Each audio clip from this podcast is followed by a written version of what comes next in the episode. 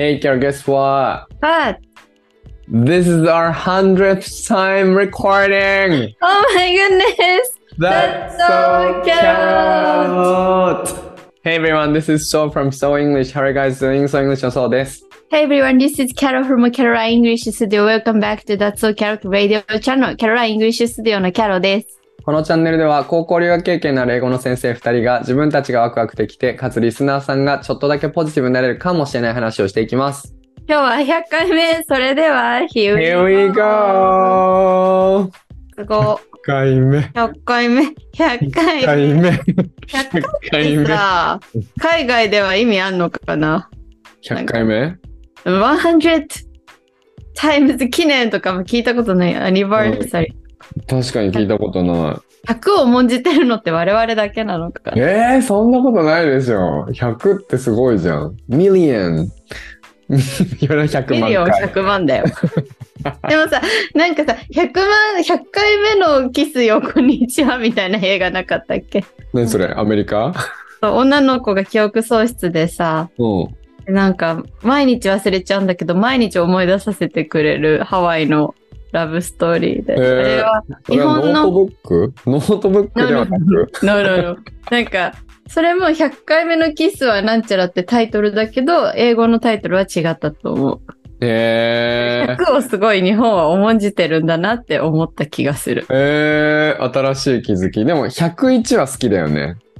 アメリカ。あ101匹ワンちゃんあとはなんだっけ ?101 回目のプロポーズ。それは日あ本。確かに。うん。とか101って何なんだろうね。ね。じゃあ、うん和の、ら次の方が大事なんじゃない？このラジオ。いいね。じゃあ次も楽しみですね。そうですね。はい。はい。えっ、と、Hey guys! 皆さんおはようございます。こんにちは、こんばんは。昨年末にベルギーから帰ってきました。ソングシ英語教室を主催していますそうです。先生歴は今年で12年目。今年のテーマは2頭を追うものは1頭も得ず。We rise by lifting others. 英語学習者を引っ張り共に成長しながら一番大事なものだけを追いかけて今年も世界を駆け巡りますよ。英語の勉強を通して明日が楽しみになるような授業を今年もしていきたいと思います。えっ、と、僕が行ってる気功教室で、年一のめちゃくちゃでかいイベントがあって、それが先週末やって、今帰ってきて、なんかもうクタクタのところです。タクタのそう先生ですね。はい exhaust。じゃあ、ちょっと先に言おう。こんにちは、こんばんは、こんにちは。キャロライン・イングリッシュ・スタジオという英語コーチングサービスをしているキャロです。2023年は英語コーチも5年目となりました。今年のテーマは質と手応え。If the past be beautiful, let us not ask where it leads.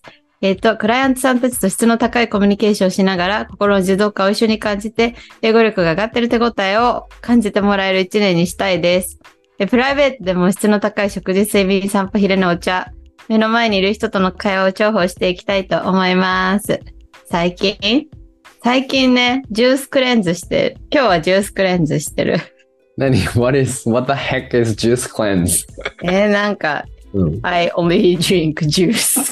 ジュース。ジュースクレンズって、ジュースを飲んで、クレンジング、ボディクレンジング。そう、like クリクリーニングみたいな感じ？クレンジンうんグ。クレンジング？クレンジング？なんか化粧落としとかもクレンズとか言うけどね。そうだよね。なんかクレンズって言われると、こうクリーンよりもより綺麗にするって感じがするんだけど、クレンクレンズ。だから断食みたいなもんだよね。なんか、こう、ちょっと一回消化活動を抑えて、うんうんうん。なんかジュースだけ飲んで、その酵素が、うん、酵素を取ることを目的にしてる活動。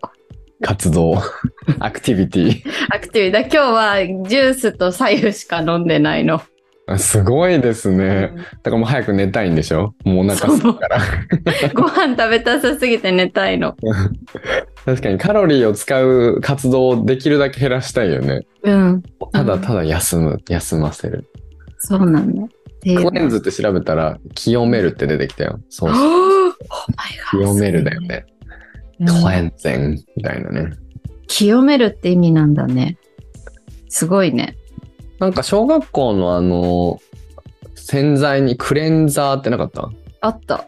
あったよね、赤い箱のやつクレンザー持ってきてっていう。あれ、清め箱だったんだね。確かに。強い。すごいね。だから、あれなのかな？なんか、あすごい空がピンクと紫色。本当だ、ピンクと紫と青になってる。ね綺麗。綺麗だね。秋の空っていいですよねってめっちゃ違う話になって。やば。で、なんだっけ？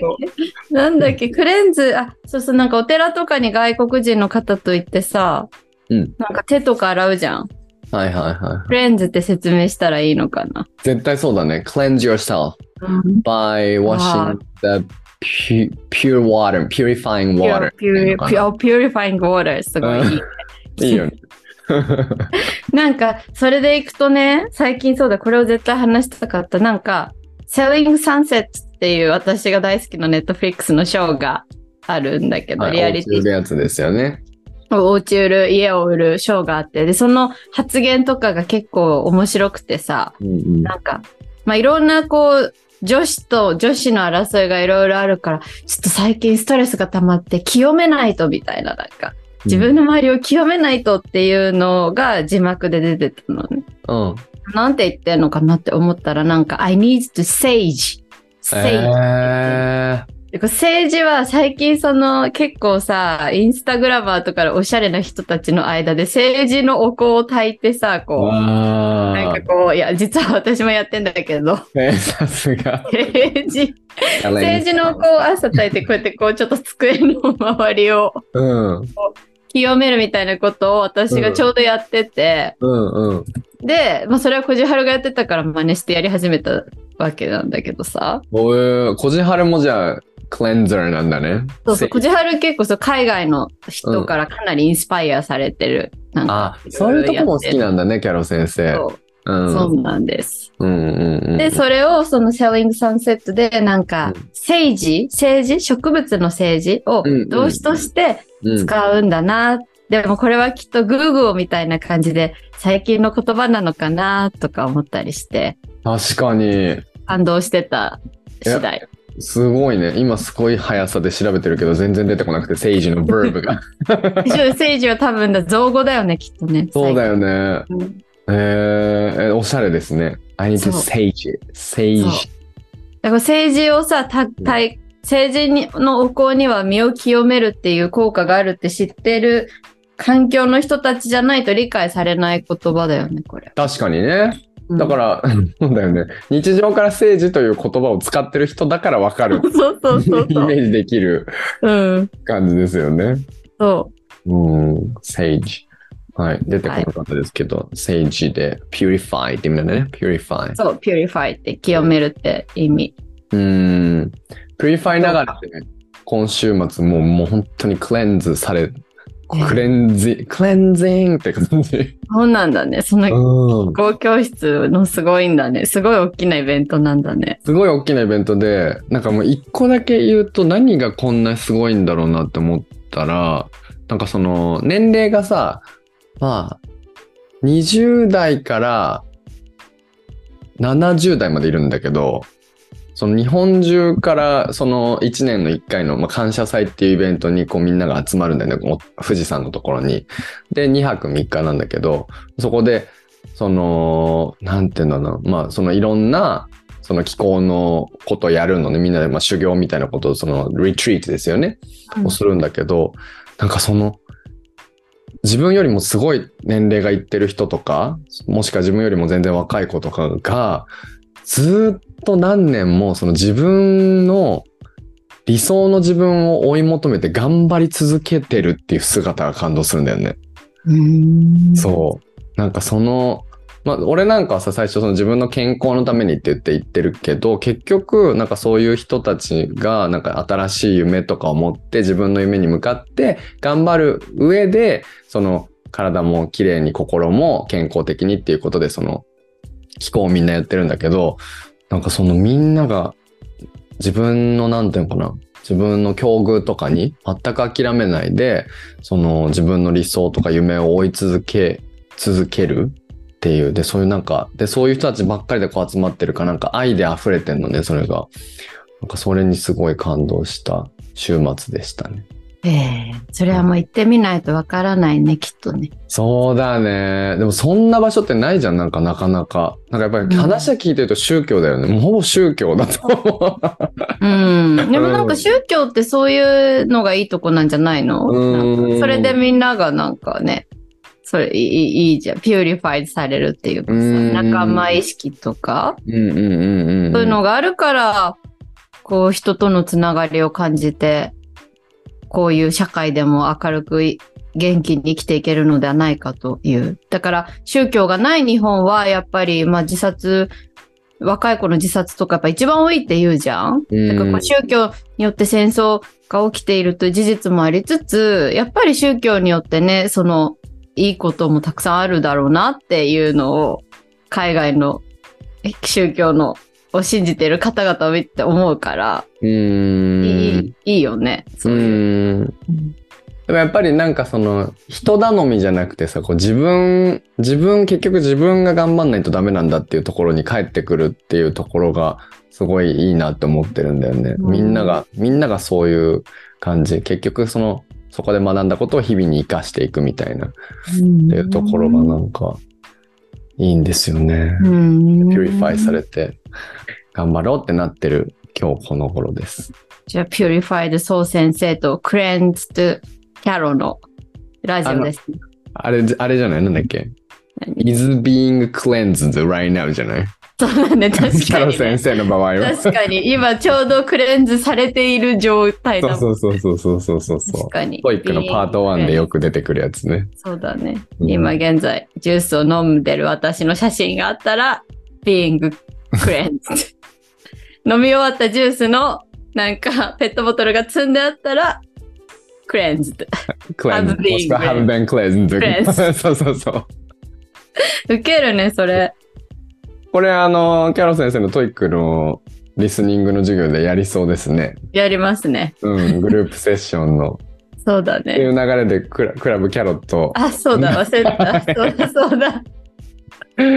クラブキャロットというグループセッションが、えー11月1日から始まりましたけれども、うんうん。あのキャロ先生と今一緒に、えー、と週あの4つずつお互いに授業を持っておりまして朝とお昼と夜、うんあの毎週やってるんですけど、うんキャロ先生どうですか？始まって今1週間ちょっとですね2週間ぐらいか。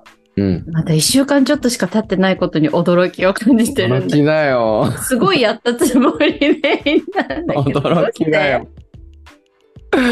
本当に。どうしてだろう？なんか楽しい？すごい。うん、以上。以上？なんか楽しいなって思ってる。なんかさ、ピュリファイドされるよね、結あ、構。そうそう、ピュリうん結局ピュリファイドされる 感じがするよね。うん。ですなぜかっていうと、やっぱ参加者のみんなが本当にシェアしてくれることがすごい、なんかこうキュンとくることが多いというか、うんその考えさせることも多いしさ、なんか、ただ僕のクラスの瞑想音読とかで、えっ、と、最後に、あの、じゃあ今日何々するっていうこと、I will 何々するっていうことを心の中で I will なんとかって言って終わりにしましょうって言って、で、それをそのまま授業が次のやつとかも続きだったりとかすると、あの、何を I will であの言う、言いましたか？みたいな、今日何やるって言ったんですか？とか言うとさ、なんか、あの、なんだっけ？なんか一番すごいなって思ったのが今日、その今戦争が起こってるじゃない、うん。戦争の人たちに対が幸せになるようにってずっといお祈りすることをやりますっていうこと言ってて。やばーって思って。やばって、私も今それが初めに浮かんだ。だよね。あ、だか、なんか本当だよねって思うよね。そんなじ、うんなんかそうだよねって思った。そうだよねって思うよね。うん。もう本当にグループレッスンって気づきが多いんですよね。参加者からの気づきばっかりって感じ。確かに、うん。そういうこと。あとなんだろう。いや、いい人が、いい人じゃん、みんな。うーん。だからいい人と頻繁に会えて楽しい。楽しいよね。うん。こっちが元気もらうみたいなところもたくさんありますよね。うん。キャロ先生のジャーナリングのクラスとかめっちゃ神だよね。え、そうなの、うんもうちょっと、今まだちょっと緊張してんの。だからあんまりね、なんか、冷静でいられてない気がする。冷静じゃないの？超冷静だよ。あ、そう。うん 旗から見てたら全然いつも通りのキャロ先生。そっか。うん。すごいなって思いますけどね。この前のやつよかった。あの、自分がどういう時に、あの、嫌な思いになるか、どういう時に feel down するか、落ち込んだりとか、あの、緊張するかとか、それを最初に書いて、ジャーナリングってそう自分の心の内をこう書き出すという作業なんだよね。それを英語で書くんですけど、でキャロ先英語がわかんない人もキャロ先生のその助けをあのもらいながらこう書くんですけど、で、それを書いて、で、その何に落ち込むかに関してはみんなでシェアしたくない、あの、ない人もいるだろうからって言ってシェアしなくて、じゃあ、どんなことがハッピーにしますかって。この流れ最強だなと思いながら。私、ああいうのね、なんかね、突然思いつくの、なんか。すごい、出た。散歩とかしてると、なんか突然ピカーンって、あ、これじゃないみたいな、なんか突然降ってくる時があるんだよね、なぜか。うんうんうん、ありがとう。でもやっぱさ、そうそう、それでやっぱグループレッスン、私が本当ありがたいのが、なんか、うん普段のセッション1対1だと、こういう質問をこの人して大丈夫な人かなっていう不安が生まれるんだよね。なんか、やっぱさ、そういうのをさ、聞かれてさ、なんか、えー何？みたいな。それこそスピリチュアルとかさ、うん。えそんなの考えたことないんだけど、てか英語の文法教えてよみたいな。感じって思う方がもしかしたらいるような気もちょっとするっていうかさ、やっぱそれってかなり人によって違うじゃん、その捉え方って。だそうだね。から、結構勇気がいるんだけど、普段のその英語のコーチングでそこまで踏み込むのって、まあ人によってこの方は絶対今こういうのを欲してるなって時には出すけど、なんかあんま出さないこととかもあるんだよね。うんだけど、なんかここはさ、ジャーナリングをしますって言ってきてくれてるじゃん。はい。だからジャーナリングを私がこうヘジテイトしないでおすすめできるのがすごいハッピーなんだと思う。確かに、ジャーナリングやりたい人が来るからね。そう。んそう。だからみんながその英語で自分の心と向き合い書くっていう作業に対してやりたい方が来てくれてるから、そこに対しての不安を感じなくていいっていうのがすごいありがたいなって思う。うーん。本当プライベートのせあのレッスンとグループセッションってま、まるで反対だよね、アプローチが。うんプルプライベートの方は、こう、この人に合わせて、この人が必要な情報とかを、こう、こちらが提供していく、読んでうん提供していくって感じだけど、グループに関しては、自分たちがいいよって思うことをどんどん発信していくっていうね。だから、うん、どちらも、なんか、どちらもあるといいんだろうなって思います。うんわかる。うん。そうだね。なんか、そう先生のクラスは、すごい勉強になる。なんか、すごい勉強になるよね。あら、どどんなところがですか？でさ、君の名を和を読んでるじゃん？うん。えとかもさ、なんか本当私とか、それこそすごい、もう流暢な方もいらっしゃるけどさ、そういう方も、あこれこういう使い方するんだ、みたいな表現が入ってたりとか、うーん。なるの方でも、うん。で、こういうんだ、みたいな表現なんかを学べるのが最高。ありがとうございそまう。最高。で、しかもやっぱそう先生バランスがいいっていうかさ、その、英語の英会話もできるし、文法もよくわかってるからさ、なんか、こういうシチュエーションでこういう言い方するフレーズですよって解説もできるし、ここはこういう仕組みだからこうなってますって解説もさりげなくできるみたいす。な。あら。バランスいいって思う。褒め上手。ありがとう。ありがとうございます。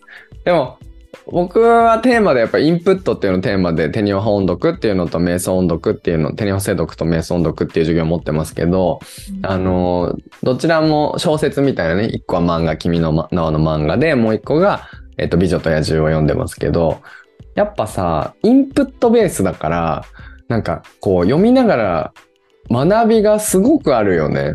うん。その例えばブーニーっていう言葉がこの前君の名はで出てきて、そのすごいど田舎に住んでるからな、うん。みたいなやつをブーニーって言ってて、で、それで、あの、英語がすごい喋れる人も、これ、is this, なんか、is this word commonly used? みたいなこと言って、うん言って、僕もでも初めて聞きましたとか言ってさ、うん。言ってたんですけど、なんかそれでそこからその生徒がブーニーはどれ、どのように使われるかとかいうのをこう調べてくれて、それを発表してくれたりとか、後々その LINE で送ってくれたりとかするんだけど、で、それをまたみんなとシェアしてっていうことが、なんかそのいっぱいいるからこそ、なんかそれぞれが、あの、自分の持ってる知識とあとはその、どこに好奇心を抱くか、どこにあの質問が浮かぶかっていうのって、本当人それぞれ違うなと思ってて、なんかそれをシェアすることによって、なんかどんどん面白い方向に英語の知識が膨らんでいって、うん。なんかそれこそ本当勉強してる感覚じゃなくて、こう、好奇心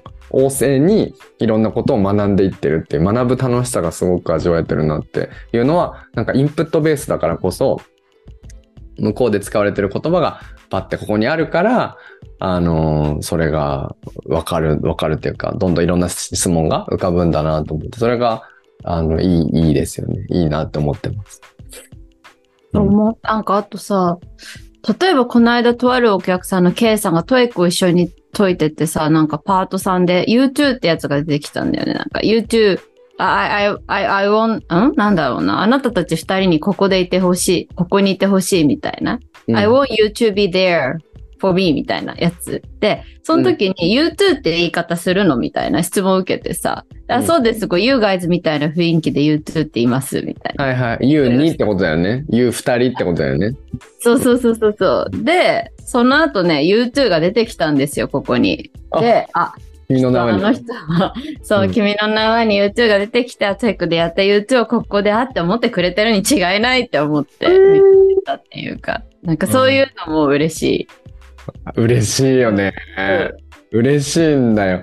い。いろんなところで繋がってくんだよね。うんうん。で、本当にキャロ先生のやつはさ、インプットとアウトプットどっちもやってくれててさ、で、僕の方もほぼインプットでさ、で、なんかその、なんかバランスもなんかすごいいいなと思っててさ、で、やっぱりあの、あの、えっと、ロジカル英文法、キャロ先生のロジカル英文法のクラスで学んだことが、そのそこで、何ですか？例えばじゃあか家庭法やりますとか、刺激動詞やります。今刺激動詞とかやってるじゃん。で、それがバンバン出てくるじゃんね。美女とか中で。そう。で、精読でややって、あ、これキャロ先生のとこでやったやつだなっていうのが、こう、どんどんシナプスがね、つながっていったら、これは楽しいだろうなって思う思うわけ。ねね。天才なものを作ってしまった。と思いたい。と思いたい天才です。なものを作ってしまった気がするな、自分。やっぱこれさ、私、さとみんさんがさ、うんなんか言ってたじゃん。一人じゃできないということを学んだら、なんなんか道が開けましたみたいなこと言って That's た。so Carol. なんか私絶対これ一人じゃできなかったと思うから、うんありがとうね。こちらこそありがとう。こちらこそありがとう。これは、本当だからグループセッションって何人もでやった方がいいんだなって思った。先生も。うん。うん。本当学びが多いよね。本当学びが多い。キャロ先生の授業、僕めっちゃ出てるけどさ、めっちゃ面白いもんだって。あ、本当？面白い？よかうん、めっ。ちゃ面白い。本当に。でもやっぱ一番好きなのはジャーナリングかな。うん。ジャーナリングが一番、その生徒さんたちの、なんか、あのーなんて言うんでしょうか。リラックスしてる表情が見られて、で、みんなが、その、自信がね、いつもだったらないような英語かもしれないけど、うんあのージャーナリングになるとみんなさ、じゃあ、みあの、発表したい人ってキャロ先生が言うとみんな、はいはいって、すごい言うじゃん確かに。すごいなって思うわけ。この日本で。遠慮確かに。でさ、みんなはいはい言わないところで、うんはいはいってすぐ言うじゃん。間髪入れずに。うん。で、それに対するキャロ先生のコメントがさ、やっぱ、あなんか、洒落てんのよ。そう、全然もうなんか緊張してるから何も覚えてないんだけど。なんか、ジャーナリングで書いてくれたので、印象残ってるのとかある？生徒さんで。えー、なんか美味しいコーヒーを作るとか、カラフルな野菜でサラダを作るとか、うんうんうんうんうんうん。だよね好きな音楽を聴くとか。ああ、そうだよね、そうだよね。あとは今日も、なんか旦那さんの顔が見れて嬉しかったとか、あなんかそういうのとかね、キュンってするよね。いいよね。うん。でそういうのを聞いていくと、あもっと自分出していいんだって多分思う人もいてさ、グループだからこそ、確かに。ね、どんどん開示していくっていうのを、なんか英語だからちょっと恥ずかしくなくできるっていうのもあるじゃん。うん。そうだよね。天才だなって思う。確かに毎日旦那さんの顔を見て、なんちゃらとかちょっと恥ずかしいよね、日本語で言う。日本語ではね。でも英語だからこそ、しかもこう綺麗な英語で言ってくれるから、おーみたいな。なんか英語の良さをさ、感じるよね。その、ただ、ツールとして海外の人と話すだけじゃなくて、うん俺とかキャロ先生みたいな英語マニアが感じているうん英語の良さを感じてくれてるような気がするんだよね。すごいね。よかったな。なんか私さ、とにかくずっと言ってたじゃん。おしゃれさが足りないみたいな。なんか、ちょっとなんかさ、お兄さん、ちょっとこう、バリバリのお兄さんたちによって作られてしまった日本の英語学習教育業界みたいそうなんですよ。な。まあ本の帯が全部いかお兄さんというか、おっさんというか。いや、ちょっとき、でもなんか本の帯が全部いかついしさ、なんか、あーみたいな感じうん。だったけど、もっとおしゃれな、楽しい、自由な感じだけど、なんか、でもそのさ、仕組み文法もすごい大事なわけでさ、そこにも面白さがあるわけなので、なんかそういうのをうまくこう、伝えられるバランスにできた気がする、そう先生と。うーん、そうだね。学びにもなるっていうところがね、やっぱりまあそこはベースとしてあってね。うん。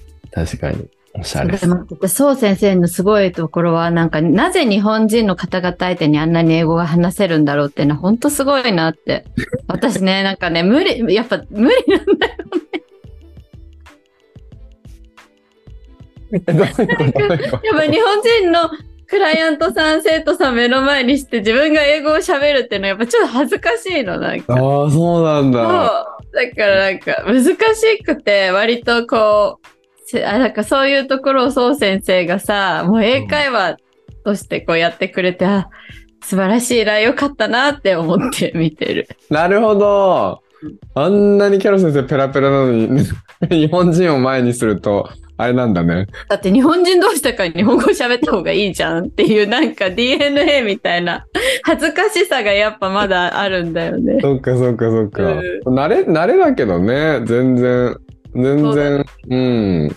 うん。あ俺、だからほぼ英語だよね。解説とかも、まず英語でして、会話も英語で、できるだけ英語でしようとしたいなっていうのがね、それはやっぱりインプット量の確保なんですよね。うんそこがテーマだから。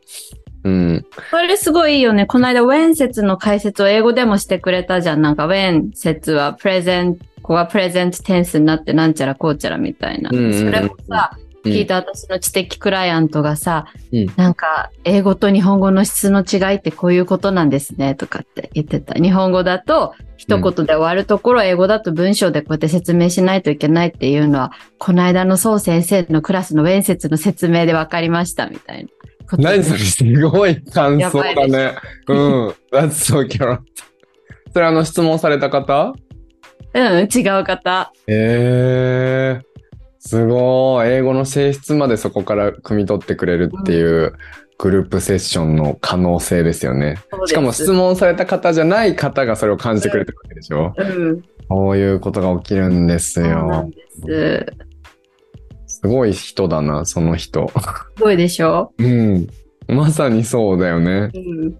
日本語だったらなんか適当にちょっと曖昧にしながら説明するところ、できるところを英語だと一つ一つステップにしていかなきゃいけないっていうね。うん。うん。すごい。でも確かにあの、い if clauses だから when, clo- when clauses だね。when clauses のその when 説の中は現在形になるんですかっていう質問だったんだよね。うん。うん。あの、そのこと自体は未来の話なのに、明日のことなのに、when 説の中は現在形になるんですかっていう質問に対して、それ英語で解説して、私も、あ、英語で解説できてよかったと思いました語学学校のなんか先生だったよね。海外の語学学校の英語の先生もできるんだな、そう先生は。思いましたね。ありがとうございます。やっぱ英語で文法とかも勉強しとくと、そういうことがいいよね。うん、確かに。うん。はい。じゃあ、はい。なんだっけ？感想そんな感じでグループセッション、あの、お仲間募集です。お、お募集しております。まだまだ。まだまだお仲間募集です募し、もう、はいもっとなんか他になんかちょっとね、もしす登録されてて、ちょっと勇気がないなっていう方も来てくれたら、絶対楽しいよね。絶対楽しい。いい人しかいないんだもんだって、本当に。そうなの。うん。なんか上積み駅なんかさ、池の上にさ、なんか藻みたいな、なんか溜まってんじゃん。なんて、なんか、あるある。池とかに行くと上にさ、なんかちょっとこう、藻みたい。あれをこう、すくい取ったいい人たちだけが来てるイメージ。あ、わかるよ。もう、だから、purify, purified people がいるよね。そうそうそうそうそう。本当そう。people がいるよね。うん。うん。そうなんです。今、えっと、登録者人数が23 3人ぐらい ?3 人ぐらいだよね。うん。はい。なんですけど、あのー最初の頃は、最初の頃っていうか、初回とかはもうめちゃくちゃ人がいて、グループレッスンに。なんか十何人参加みたいな。でも一人一言ぐらいしか喋れない感じだったんですけど、ちょっとやっぱ落ち着いてくるはずで、うんあのー僕の、で、僕の朝のクラスがあるんですよ。6時半スタートのクラスとかああって、みんなね、起き、起きてくれないから、で も、そこだったらたくさん喋れるから、ぜひぜひ。確かに。実は頑張ろう。目覚ましかけたんだけどね。ダメだった。あれだった無意識のうちに押してたな消してたサブコンシャスが働いちゃったんだね subconsciously に、unconsciously にやってしまいました。はい。はい、皆さん起きてきてください。はい。では感想読みます。はい。えー、That's So Carrot さとみん先生の回聞かせていただきました。すごすぎました。自分を好きになり、世界の人とつながって、世界平和への道を1ミリずつ広げようというビジョン。何回も巻き戻しました。そしてさとみん先生の思う世界平和のお話がもう感動しすぎて聞き入ってしまいました。That's So Carrot 出てこないのも納得でした。いつもと違う口数のそう先生とキャロ先生でしたが、お二人のコメントと質問が絶妙で、とても心に響くお話の展開オンパレードでした。キャロット、キャロット、キャロット。そして、サドミン先生が That's so carrot をお好きな理由、私も同感でした。今日も感想いただあ言いたいところがありすぎて、自分の表現力の足りなさに歯がゆい思いをしていますが、お二人の会話に声出して笑う時も、電車の中で急にニヤニヤしだす時もよくあります。全然伝えきれていませんが、次回のフィジー留学のお話も楽しみにしております。わあ、すごい。脱走キャロットな感想ですね。どうしよう、これ。愛情がすごい溢れてるよはねい。忘れてた脱走キャロットが自分のラジオであるということを。どういうこと？えなんかちょっといいいこと言いすぎ、言われすぎて。あ言われすぎて。本当に自分らのことっていう。あ、そうそうそう、そういうこと。本当そう思う。うんうんうんうん。あーすごい、いや、て、ありがとうございまありがす。とうございます。はいなんでさ、みんなさ、LINE の名前とインスタの名前と本名が違うの？それあのこ、私の生徒に多いやつですよね。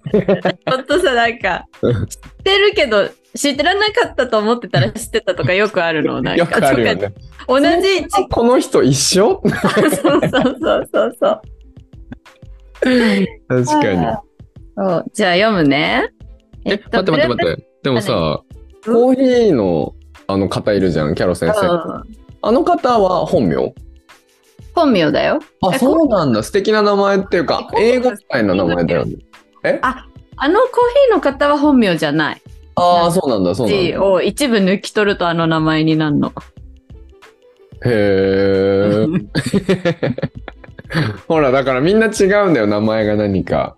でも。英語の時になんか違う名前をつけるっていうのもありだよね。ちょっと違う別人格を下ろすみたいな。確かに。だいぶ一人生徒で、一人どころじゃないけど、あの、な英語の名前つけてください、そう先生っていう人。へえ。それはありだよね。だってうん私、キャロラインって言ってるし、まあ、うん外国の方と話すときはユキっていつも言われるけど、でも、そうなの？うん。外国の方ではキャロじゃない。しかもあれ、キャロって読まないらしいよ。なんか、カロらしい。カロうん。へー。カロ。そう。だから、だあれはあんまりなんか doesn't make sense らしいんだけど、うん。普段はユキって呼ばれて。呼ばれています。まあビジネスネームみたいな感じだからね。キャロ。うんキャロはね。私もソウで通してますから。うんそうもいいもんね。そうそうがね。ソウ、いいよ。そうがいいじゃん、なんか。もうこれ以外何もないなって感じ、俺も。そうだよね考えたけど、うん。うん。うん。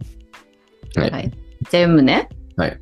とグループセッションの募集をきっかけにお二人のラジオを聞いていて、お二人の考え方とか簡単なことじゃないけど学ぶ楽しさが伝わってくる感じが好きで、今や私の寝る前のお供になっています。キャロさんがいつかのラジオでおっしゃってた、勉強してる人たちは英語ができるようになることで、自分のなりたい姿になるために勉強してるってことだからというようなことをおっしゃってて、そうだ、外資系だし、いよいよ英語やらないとやばいなと思ってたけど、そうじゃない。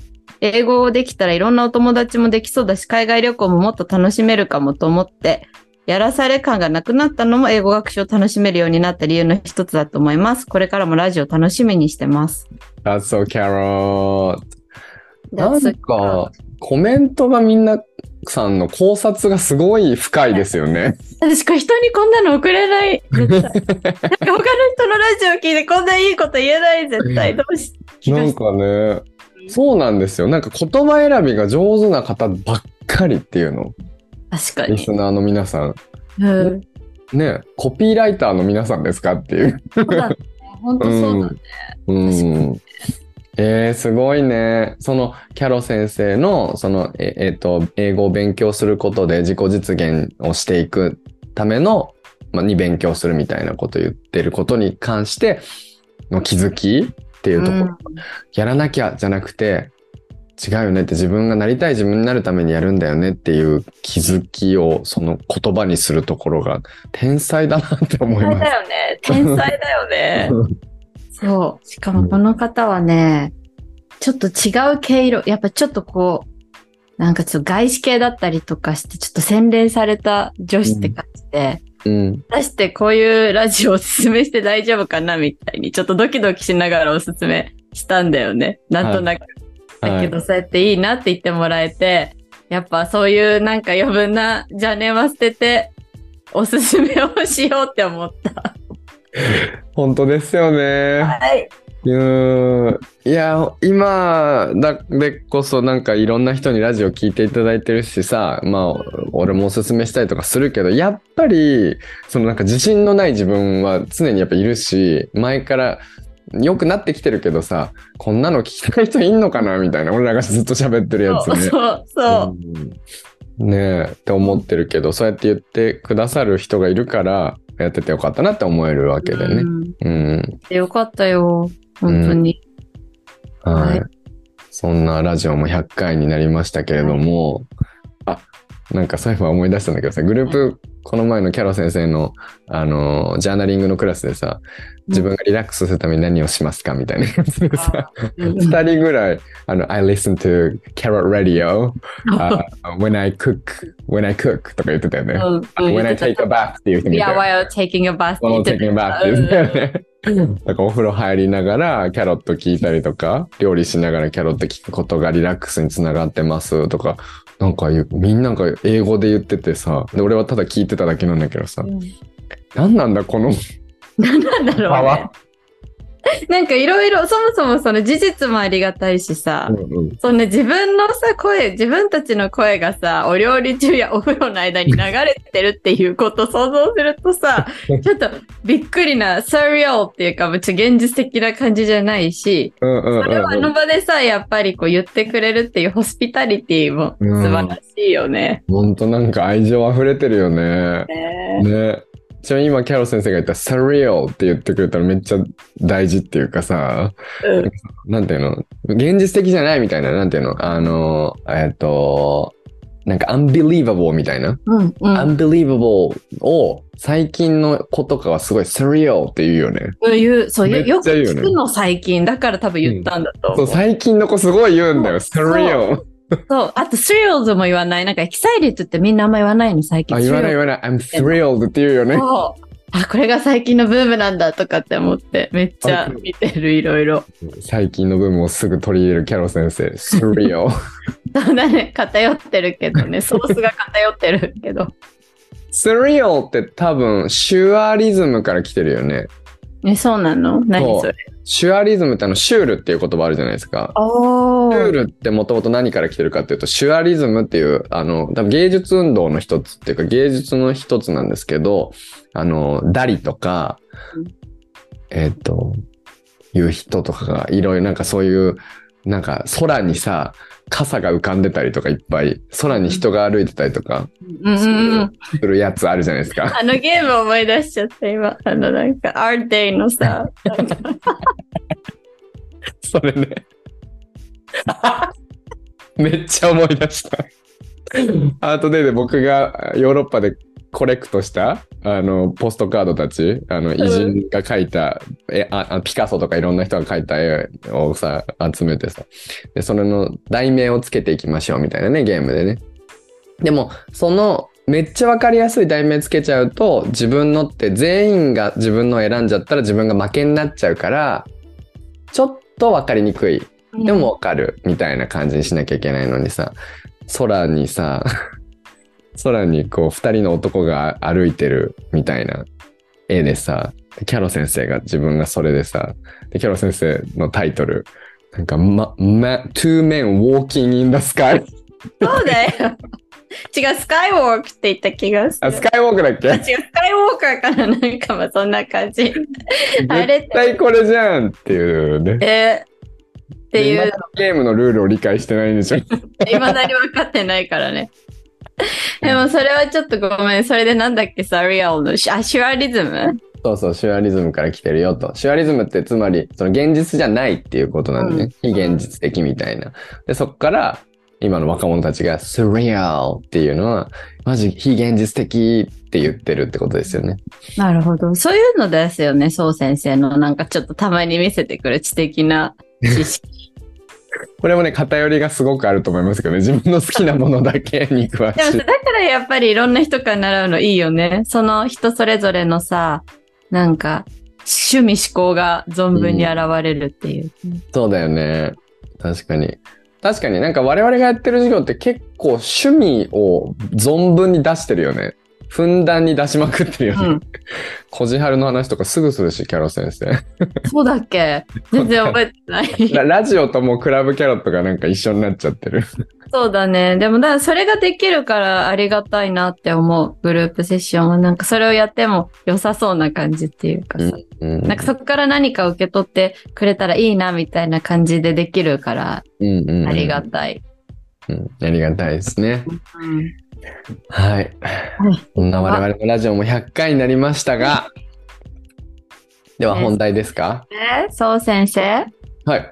と、ず I'm drinking juice all day, so I gotta pee. Okay. See you soon!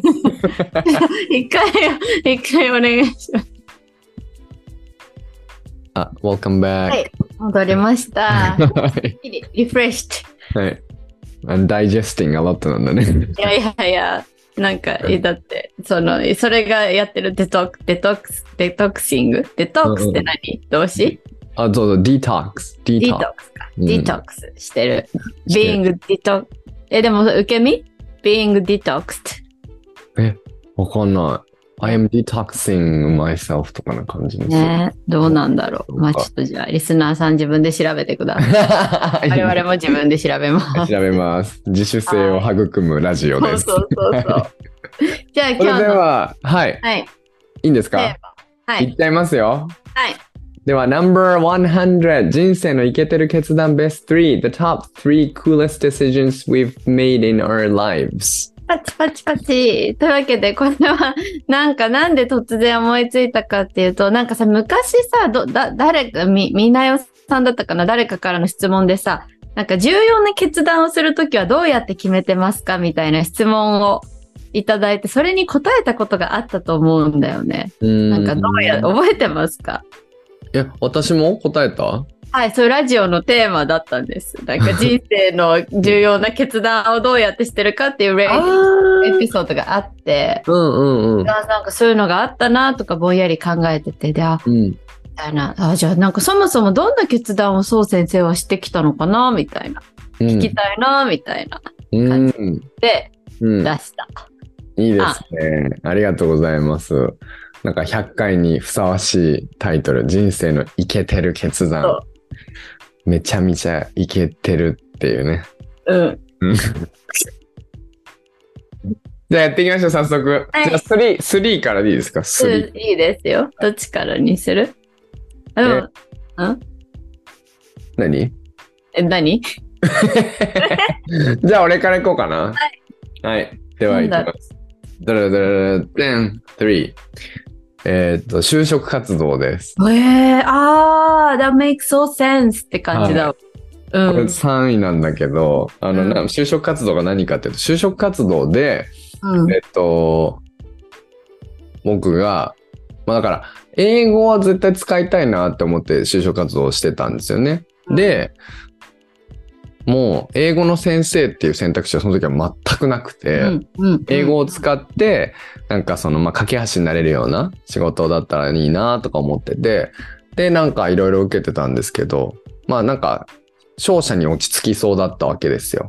うんで日本の商社で、あの、海外から、オーストラリアとかから、あの、輸入をして、で日本にこう、バンバン売っていくみたいな、そういう商社だったんだけど、で、あの、なんだろうな、で、海外営業、で、そこで、あの、進んでいって内定をいただいて、もう、本間さんは海外営業職で、そのオーストラリアに出張いっぱい行って、あの、営業してもらいたいと思ってますっていうふうに言われてて、まあ、楽しそうだし、いいじゃん。これがやりたかったことだなって思ってたんだけど、なんかその10月1日の内定者懇親会ってやつに行った時に、なんかすごい、なんか後輩と先輩、後輩が先輩にヘコヘコしてて、なんか、それがすごい、あなんかこういう会社に勤めるのなんか違う気がするなって感じがなんかしちゃったんだよね、直感的に。そんな、そんなさ、そんな氷山の一角だけ見て決めるのなんて絶対バカだよって、もう多分ね、みんなが思ってたと思うの、俺の周りは。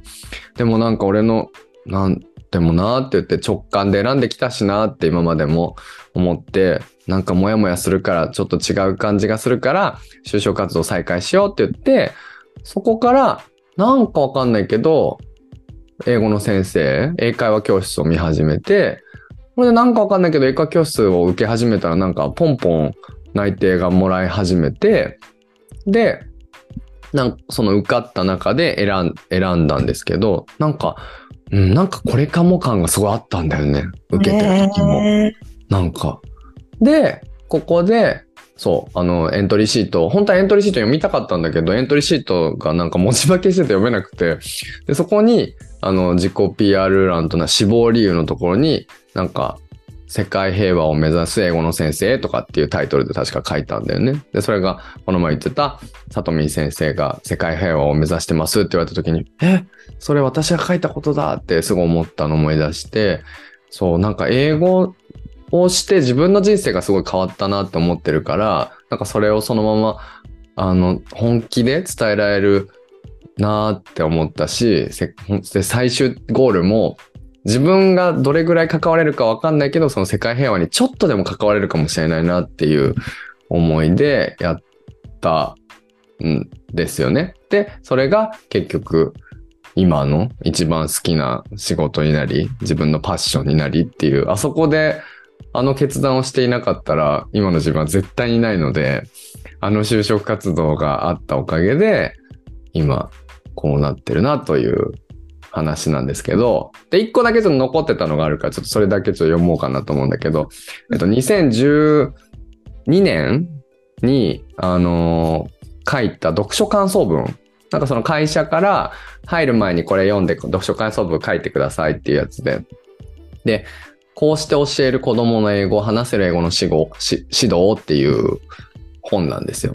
で、それの、なんかその最後に僕が書いてたことなんですけど、あの、1993年に出版された本に書かれている英語の教育内容がこんなにも優れていることに感動した。一方で、2012年現在であれば本書内容に書かれている教育よりもさらに進化している可能性も十分にあると考えた。本書を読み、理想の教師像教師像を持ち、刺激を受けたことで一層努力し、今成し遂げようとしていることができるようになったとき、私なりに英語教育というものをさらに進化させていける教師のうちの一人になりたいと切に思うって、2012年に 書いてて、あなんか少しはこの時よりもこうそれが実現できているかなっていっぱい先生として10年以上ねやってきてあいろんなことを学んできたなと思ってなんかこの時の自分にあこの時よりはいい先生になれてると思うよって言えるなっていう。わあ、すごい。That's so carrot. Thank you. それが実現できてるねって私は言おうとしてたけど、謙虚だね。humble. You're so humble. Thank you. はい。えーですね。すごいね。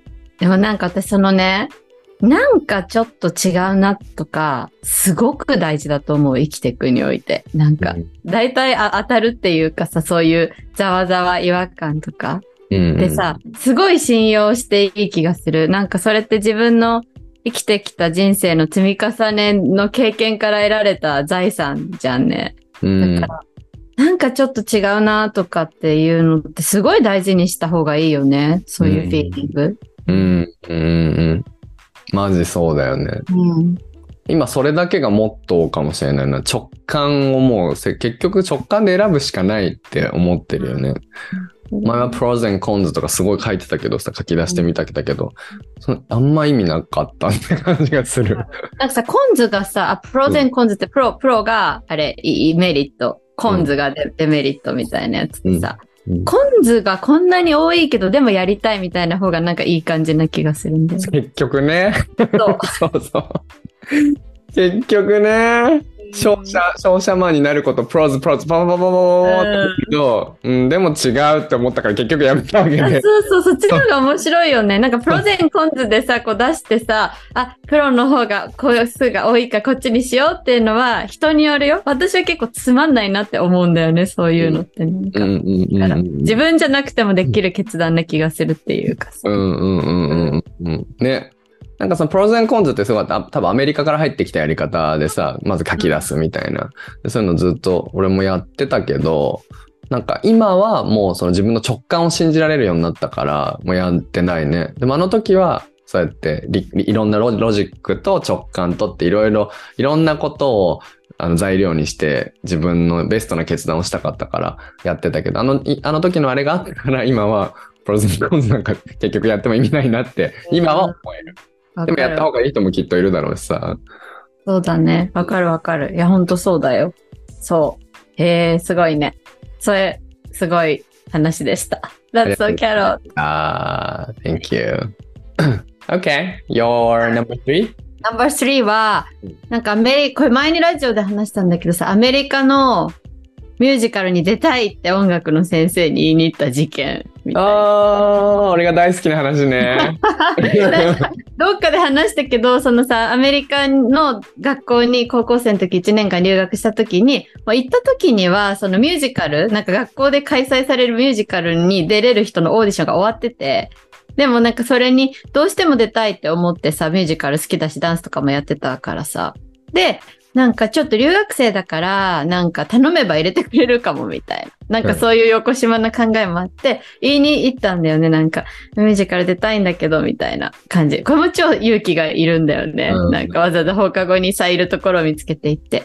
で、そこで一回さ、あの、断られちゃってさ、もうこれオーディションややってるから、もう too late だよ、みたいな。遅すぎだよ、みたいな感じで。まあでもいなかったからしょうがないよね、みたいな。でも僕にはどうどうにもできないみたいに言われて、で、あ、そっかって思ってたんだけど、なんかある日さ、こう食堂に向かって歩いてたら、あの、その音楽の先生がいてさ、でどうし、なんか私を待ってたんだよね。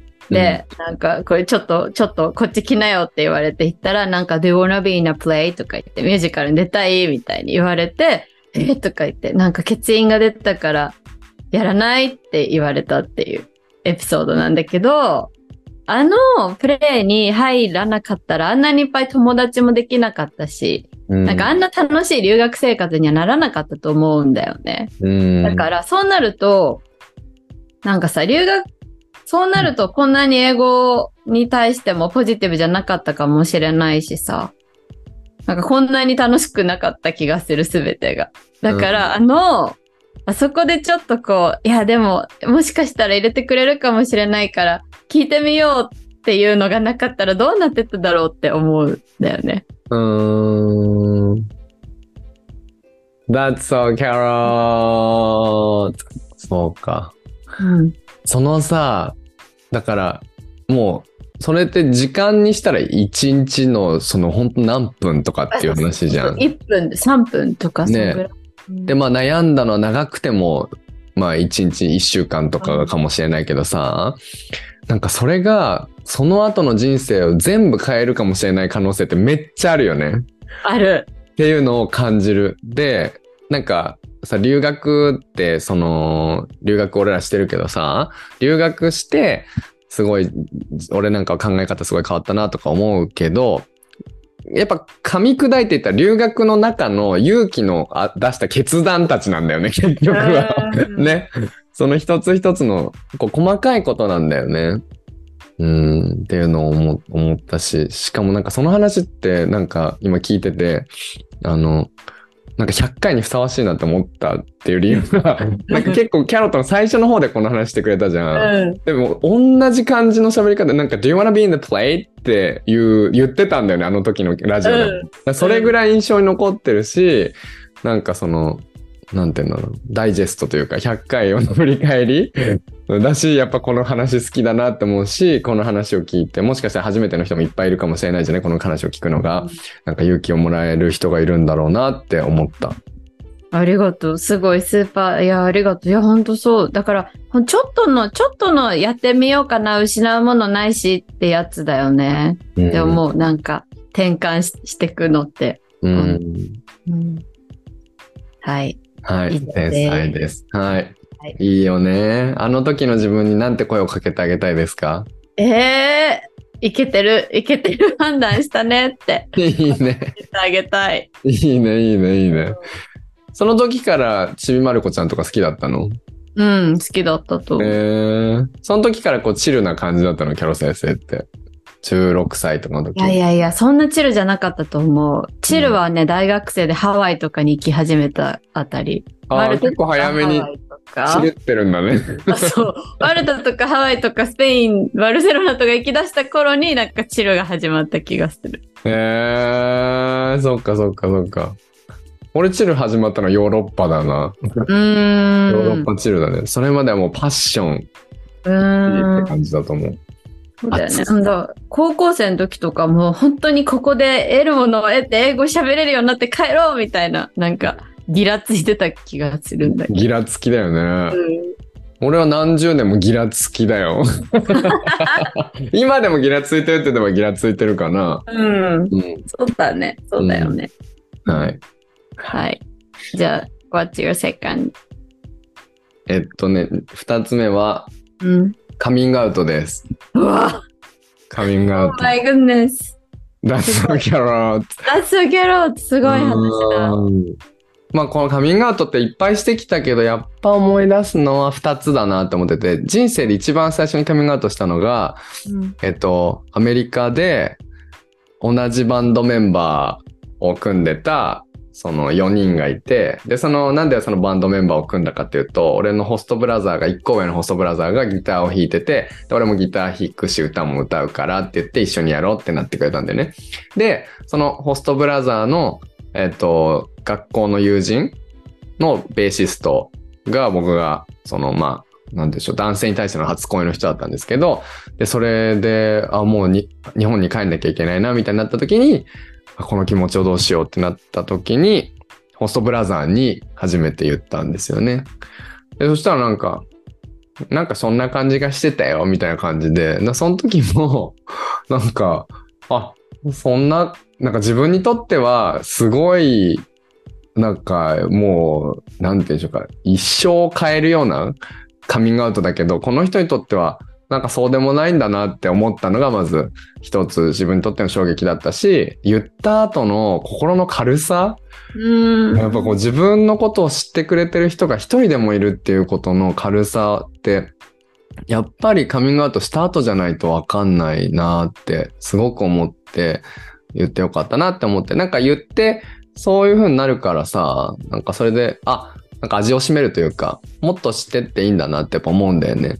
で、で、あのーまあ、結局、この話あんましないけど、あの、結局来なかったんだけど、最後のその高校の帰りの日に、飛行機が朝6時から6時に出るみたいな時に、その前の日の夜パッキングしてて、夜多分2時ぐらいとかだよね、に、やっぱりあの人にちゃんと気持ちを伝えたいとか思って、そのベーシストに。で、ベーシストに2時ぐらいに電話して、もちろん出なくて、で、それで、なんか、ボイスメッセージに、あの、もしこれを聞いてくれたら朝6時に空港来てくださいみたいなこと言ったのを覚えてるんだけど、なんかあれ、あれ、あの、あと聞いたんだろうなとか思いながらさ、最後だしいいやとかアメリカだしもう言っちゃえと思って言ったような、あれもだからすごいいい思い出なんだよね。でもあれは多分、その前に、そのホストブラザーにカミングアウトをしたことによって勇気をもらったから、出た勇気、もう言っちゃえっていうふうに思ったんだろうなって思うんだけど、で、その後、あの、僕が高校帰ってきて、で、大学に行くっていう時に、あの、一人暮らしをするから家を出るってなった時に、あの、母親に言ったんですよね。カミングアウトした時に。したんですけど。それはやっぱね、なんか自分の母親のことはやっぱすごいよく知ってるなって思ってたし、人をジャッジする人では全くないから、なんか絶対そんな変な風には受け取られないって分かってるんだけど、でも0.0000何パーセント、超数パーセントの可能性で、いや、それはダメだわとか言われたらどうしようみたいな。それは私理解できませんみたいなこと言われたら本当どうしようって。いや、その時なんか、なんか、その、やっぱ思春期ぐらいまでは本当母の生き方とかが一番自分に影響を与えてたから、なんかその母からそんなね、手のひら返しじゃないけど、そういう風にされたら、もう、生きていけないなぐらいに、やっぱあの頃は思ってたから、15歳とか16歳の時は。で、で、だからどうし、どうしたかっていうとさ、なんか、ねえねえって言って、俺がもし人を殺したらどうするって言ったんだよね。人を殺、他人を殺したらどうするって言って、多分相当死んだ顔で言ってさ、そしたら母親もなんか相当青ざめちゃって、えって言って、で、そこから、まあ、結構長い時間をかけて、最終的に、いや、まあ実はって言って、僕はゲイなんだけどさっていう話をしてたらさ、なんか、え？そんなこと？って言われて、え？もう心配してよ って言われて、本当に、本当にそうちゃんがなんかそう、誰かを殺しちゃったとかそういうことがあったとして、絶対ないと思っても、なんかもしそういうことが万が一あったとしても、なんか、したら、もう一生かけて、その親としてもその人に償って、償い続けていくっていうことを、その息子にずっと一生かけて教え続けなきゃいけないっていうところまで考えたよみたいなこと言っててさ、すごい申し訳ないなって思ったんだけど、そんな言い方をね、しちゃって。そう、でもなんか、あれで、やっぱり人生で一番分かってほしい人に分かってもらえたから、もう、半分以上は自分のことを認められるようになったよね、それで。うん。で、そうだね。だからその辺からアメリカに行ったっていうことで、自分を、なんかこう、信じられるようになってきたとか、自分を開示してもいいんだってちょっとずつ思ってきたっていうことと、カミングアウトがあって、なんかそこら辺から少しずつ自分という人間を、まあなんか認め始めてきたというかね、好きになり始めたんだなっていう思いますね。今なんか自分のことさ、すごい好きだけどさ、あの頃とか信じられないぐらい本当に嫌いだったからね、自分のことが。セルフエスティームがもうゼロって感じだったので、そういう決断のおかげで、あ今こういう、まあ、仕事もできてるんだろうし、こういう生き方ができてるんだろうし、ベルギーとか行けたんだろうなって思う感じです。なんか、口だけ動いてて声は聞こえないんですけど。大変な。なんかお父さんの反応も大好きだったんだよね、私。すごい。お父さんの反応もすごい大好きだったけど。この話は何度聞いてもあれですね。ちょっとだ黙ろうと思います。でもさ、どうやって勇気を出した？なんか1回目にしても2回目にしても。何が勇気を出させたの？そう先生の。あー。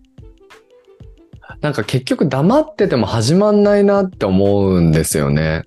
なんか、これはなんかいつも僕が言ってることだけど、結局人生って短いなっていうのが感覚的にあるんだよね。あるのね。で、それは子供の時にやっぱ病弱だったっていうことからなんだけど、だから、なんか明日、もし死ぬかもしれないなっていうので、やっぱいつも決めてるんだよね。だから、だから絶対一番自分が好きな人とか大切な人には伝え、自分のことを分かっておいてほしいなって思う気持ち。あとはやっぱ孤独感とかかな。だから、分かってもらってジャッジされる方がまだいいって思ってるのかもしれない。自分ができることを最大限にやってる方が、なんか自分の人生に責任を持てる感じがする。っていうので、いつも決断してるし、いつも勇気を出してるなって思いますね。ちょっとこのラジオはリピートして聞いて、ちょっともう一回消化する今の教えを。ダイジェスト。ダイジェスト。すごくないダイジェストってさ、消化って意味じゃん？うん。一回さ、ダイジェスト版のダイジェストはあのダイジェストだね。だから確、かに今思った、それ。思ったよね。すごくない、さっきそう先生が私の話を今までのラジオのダイジェストって言ってくれたじゃん。うん。消化のダイジェストって一緒なのかな？一緒だよね。一緒だよね。ダイジェスト、消化するためのダイジェスト版ってことだよね。と。はい。そして、キャロ先生は今、ディトックス中で、digesting a lot。そうそうそう。それで最初に出てるからね、この単語今日。そうだっこれもすごくけない じゃあジュースのジュースクレンズのおかげだね。おかげだね。えー、すごい話を聞いてしまいましたね、皆さん。これでね、勇気が出る、出る人がたくさんいるんだろうなって思う。うん。ありがと Thank you for sharing your very precious story to us. う。Thank you for listening. うん。では、Okay. 第じゃあ、your number one じゃなくて two か。number two、まだ number two だよね。まあでも、この間、さとみんさんとね、2時間あってよ、ラジオ。だからわ、かる。2時間あった。だまずそれに比べたら今日はまだ大丈夫。最長でしたよ、さとみん先生って言っといた。そう。なんだ。あ、ナンバー2ね。ナンバー2はやっぱあれですね。ディボースかな。離婚。divorce か、離 getting 婚だね divorce ね。そうかそうやっぱ。いいけてる決断だったって思う。本か。っこいい。かっこいい。That's so carrot. これもなんか今これだけでうるるくうるるくるんだけど、それを かかっこいい。マジかっこいいんだけど。人生でいけてるなっていうのが divorce。うん、いけてるでしょ。だって我慢。そうだね。まあ、そのさ、あの、なんて、まあ、離婚はさ、いろんな人がいろんな離婚の仕方をしてるからさ、離婚自体がいいなんてことはもう口が裂けても言いたくないっていうかさ、離婚がいいものとは全く思わないけど、その自分にとっては、その決断ができたことはすごくいい決断っていうか、いけてる決断だったなとは思うっていう感じうん。だよね。うんうん。でもどういけてるかってちょっと難しいな。なんだろうね。なんでいけてたんだろうね、私にとっては。うん。でもやっぱ、そうだね。やっぱ、その、うーん。なんか、さ、ちょっとやっぱ失敗できたのが良かったっていうかさ、あんまり今まで失敗とかなかったからさ、なんか、ね。ちょっといい感じの大学に行き、なんかいい感じのとこに就職して、なんか、早くになんかちょっと好きな人を見つけて、うん。なんか結婚もして、ああ、人生うまくいってるな、みたいな感じだったけど、なんかそういうこう周りのうまくいってる感とやっぱりこう中身で起きてることって必ずしもアラインしない時があるっていうかさ、うんなんていうのかな。なんかこう、うん、なんか状況に、状況にあぐらをかき、目の前の人との対話をおざなりにしたりとか、あと自分の気持ちをちょっと棚の上に上げたりとか、なんかそういうことがやっぱあったなって思っていて、そうそう。で、なんだろうね。なんかこうやっぱいっぱいさ、一回失敗、一応離婚ってちょっと失敗っぽいじゃん、まだ日本社会だと。うん失敗できたことによって、なんかこう今後もいろいろ失敗していいかなみたいな感じ。言言われたのが良かったのかな。うーん。なんかいろいろうまく、たと、起業とかもそうだよね、なんか。そのこうやって一人でビジネスしていくっていうのもさ、なんか全然うまくなる、な、いかない可能性もあるけど、なんかうまくいかないからってやらない理由にしなくていいみたいな感じうん。うん。がなんか、そういうのがなんか本当に生きるのが楽になったなって思う感じ That's so Carol. 名言が爆発してるよ。あ、そうかな。うん。うまくいかないからといってやらない理由にしなくていい。あ、そうそう so Carol. 超生きやすいよね。それこそそれこそ、そう先生がさっき言ってたさ、その気持ちで決めるみたいなところをすごいできるようになった感じがする。うん。うん。うん。うん。うん。うん。なんか、喋っていいですか？お願いします。あんまうまく説明できなかったいやいや、や、なんかさ、18歳ぐらいからさ、一緒に友達じゃないですか、キャロ先生と。うん本当に、本当に深い仲だなってあの頃から思ってたけどさ、こん、なんか、こんなにキャロ先生がビヨーンって変わったなっていうのってやっぱりね、ディボース。ディボースをきっかけに、キャロ先生がなんか、すごい変わった気がするんだよね。でも変わったっていうか、なんか、キャロ先生らしさが、なんか大爆発するようになったんだろうなって思ってて、なんか本当に、本当にある、本当に持ってるキャロ先生の良さみたいなのが、今までは、その、いろいろ、こう、いい感じにいっていたためがために、なんか、その、いい感じというものを守るためになんか出ていなかった自分らしさとか魅力、キャロ先生の魅力が、なんかその、まあ、しなんだろうな、いわゆるそのクォーテーションで失敗という、失敗、全然本当は失敗じゃないんだけど、世間的には失敗というものをしたことによって、もう、いけちゃうぜって、バコーンってね、キャロ先生の魅力がもう爆発的に発揮されてるのを目の当たりにしてるなって思います。で、それを、こう間近で見れてて、で、その話を、こう、ラジオ内でもラジオ外でも聞くことができる関係性で入れて、本当ラッキーだなって思ってる。えー、ありがとうね。でもやっぱそういうさ、やっぱり離婚の決断をするときにさ、誰も、なんかね、それこそ近しいその宋先生もそうだし、なんかみんな私のこと信用してたんだよね、なんか。あ、大丈夫だよ、みたいな。なんかキャラは離婚しても全然大丈夫だよ、みたいな雰囲気。だったんだよね、周りの人たちが。なんかあんまりかわいそがる人もいなかったし、うんうん、なんか、その後どうやって生きていくのっていう感じのスタンスの人もいなかったし、うん、あ、なんか大丈夫じゃないみたいな。修復したかったら頑張ったらいいけど、そうじゃなくなっても大丈夫だよみたいなノリ。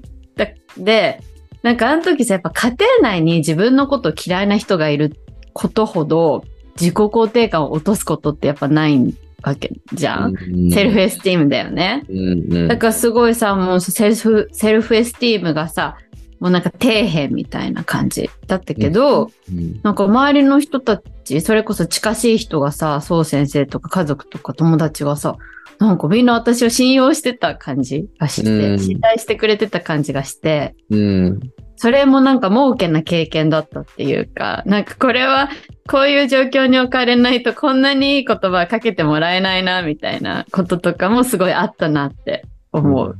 うん。なんかいい時間だったよね。もう終わったけどさ、いい時間というふうに思い出せるあの時間他人だからあれだけどさ、勝手なこと言えるけど、うん。なんかキャロのすごいドラマ、ドラマしてんなっていう。うんいい時間だったね、本当に。いい時間だったと思う。う。うんんなんかさっきその世間的、世間的には失敗ってなってるけどって言われて、なんかやっぱハッとするぐらい離婚というものに失敗というネガティブなイメージを持ってないなって自分に気づいた。うん。本当に、本当になんかその次へのステップのい一つでしかなかないなってやっぱ思うし、でもその分なんかその勇気のいる決断ではあるからこそ、うんなんかその人生で忘れられない、なんかイベントが一つできたんだな、みたいな、うん思、思ってるね。思ってるなって思った。ネガティブな感情一つも持ってない。誰が離婚しようと。うん、そうだね。やっぱした決断、いいよね。そう、続けた方がいい場合もたくさんあると思うしさ、でも、続けた方がいいことわざわざ続けないって決断をするってわけだからさ、いい、いい決断じゃないはずがないなって感じがするっていうか。うーん。うん。さっきのあれと一緒だよね。プローズがたくさんあるからこっち行くんじゃなくて、プローズがたくさんあるからこうしないっていうのとね、コンズがたくさんあるのにやるっていうのとかと似てるますね。似てますね。ほんとそういう話だなと思うかな。うん、いいですね。はい。いいですね。今日はい本当すごい100にふさわしいになりつつある。最後のまだ1が残ってるので。このさ、最後の1は何って感じ？このそう先生のすごい2個を聞いて、あと1個はちょっと私、長年の友人失格なぐらい想像ができてないという、ちょっといやーあれなんだけど。これは、あ、そ、そうだよね。なんの パッと言っちゃいますけど。はい。もうなんか、これ、これの一つのエピソードって思ったけど、やっぱね、僕がね、高校留学。高校留学っていうもう、あれ全部で一括り言っちゃおうと思っていて、うんで僕、高校留学がなかったら今の自分って絶対いなくて、こう180度違うなと思ってるし、怖いなと思うんだけど、あの、行くって、これを言うときにさ、どこを切り取ってようかなって思ったんだけど、ああの、行く前って、あの、もう行くことが決まってたかのように喋、いつも喋ってるけど、めっちゃ悩んだんだよね。めちゃくちゃ悩んで、それこそプロズエンコンゾすごい書き出したし、何週間も悩んだんだよね。うん。うん。それはね、なんか、なんだろうな。なんか悩んでよかったなって思ってるの。やっぱりなんか悩悩んだ結果、たくす、なんか、あのーたくさん時間をかけて悩むことはもう、なん、なんならちょっとその、なんていうのかな、そのイベントをより濃くするための一つの大切なプロセスみたいな。まあ今でも多分思っていて、で、決断を早くするっていうのはすごい大事なことではあるんだけど、その、高校留学って、その、行く前も、自分にとってこれが、なんていうのかな、ここれがもうなんか最後の砦みたいな感じだったんで、ねもう要はその時ってもう自分がもうどうし、どうやって生きていかいいけばいいかわかんないしっていう、なんか、なんかその自分のセクシャリティのこともそうだしとか、高校もなんか楽しくないしなーとか思って高校やめちゃおうかなぐらいな思いをしてた中で、最後の砦で、その時はこう夢を求めていきますっていうふうに言ってたけど、それもありつつ、でもやっぱり日本からの逃げとかでもあったと思うんだよね。もうこんなとこにいたくないみたいな。もうこんなところでどうしたらいいかわかんないから、もう別のところに行って自分を試してみたいみたいな。で、だから、なんか今俺が去年ベルギーに行ったこととか、大学生の時にアメリカに行ったこととかとは全然意味が違くて、なんかそのアメリカ留学で失敗したらもう俺人生積むなってやっぱ思ってたわけだよね。その時の自分は。だから、なんか何があっても途中で絶対帰るとかはないな、ないなってやっぱ思ってたし、なんか英語もちゃんと喋れるようにして帰んなきゃなってやっぱ思ってたし、なんかそれぐらい自分にとっての賭けだったというか、この留学が。だからこそ、その未来のことだからさ、その時に行く前だから、未来のことだから、いや、そんなに、あ、そんなことをしていいのか？みたいな。要はその人生の賭けをして、そうならない可能性の方がなんなら高いわけじゃん。英語だって喋れるようになるかわかんないし、人生が好転するかもわかんないし、自分のこと好きになれるかわかんないし、みたいな。っていう中で、そんな賭けをしていいのか、みたいなことを、ひたすらなんか、なんで生きたいのかとか、本当にこれはただの表面的な気持ちで言ってるだけとか、なんか逃げじゃないのかとか、いっぱい自問自答して、っていうのをこうノートにいっぱい書いたなっていうのは今でも覚えてるんで、鮮明に。で、最後に、なんか最後の方に、決めましたって言って、留学行きますとかなんか書いて、書いて。最後に書いたんだ、決めました。行きます。もう決めましたって書いてさ。キュンとする。え、なんか最後はなんでそうなったの？なんか、なんか降りてきたの？うん、でも結局はもう分かってた答えだったよね。自分の中でもう留学行くって決めて、まあ茶番ですよね。そのいいよね。でもその茶番が大事なんだよね。うん結局はもう直感を従って生きてきたから今までもなんかよくわかんないけどもうやっぱり子供の時から世界中に友達を作りたいっていう気持ちがやっぱりあって根底にもうなんかいろんなとこ行きたい冒険したいっていうのが一番強くてさそう。だからいろんな理由をつけて行くとか行かないとかいろいろ考えたけど、本当はその直感でうん海外に行きたいっていう気持ちでしかなかったかな。それで決めたんだと思う。で、親に、やっぱ高校の留学だからさ、親がいいって言わなきゃいけないわけでさ。うん。で、親に、あの、だから家族会議がしたいって言ったんだよな。家族会議がしたいって言って、聞いてって言って、行きたい、行きたいんだって言った、言ってさ。うんで、その時も、カミングアウトの時と一緒で、総一が決めた決断だったら、何でも応援するからねって言ってくれて、なんか今だとさ、そんな簡単に言えることじゃないじゃん。お金がかかることだから。それをこう、あ自分の人生が変わることができたのは自分の決断、結局ね、だけじゃないんだよねっていう、結局そのサポートがあったから、確かに。だなってめちゃくちゃ今思うから、うん。まあでもあの決断をね、して、その気持ちを伝えて、で、担任の先生にもさ、言ってさ、で俺問題児っていうか、ね、なんか全然いい生徒じゃなかったから、そうちゃん、留学のこと舐めちゃダメよって言われてさ、うん。違うんですでも行きたいんですってめっちゃ言ってさ。で実際に行って。ね帰ってきてすごいでも俺のことす好いてくれてる先生だったからすごい応援してくれて。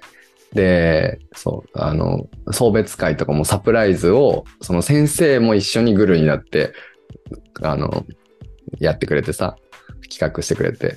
でその夏の前のあの終業式にみんなでクラスみんなでこう送別会やってくれたんだけど。なんかそういうやっぱりなんだろうな。あの時はやっぱ青春だからさそういうそれだけが世界だったわけで自分の。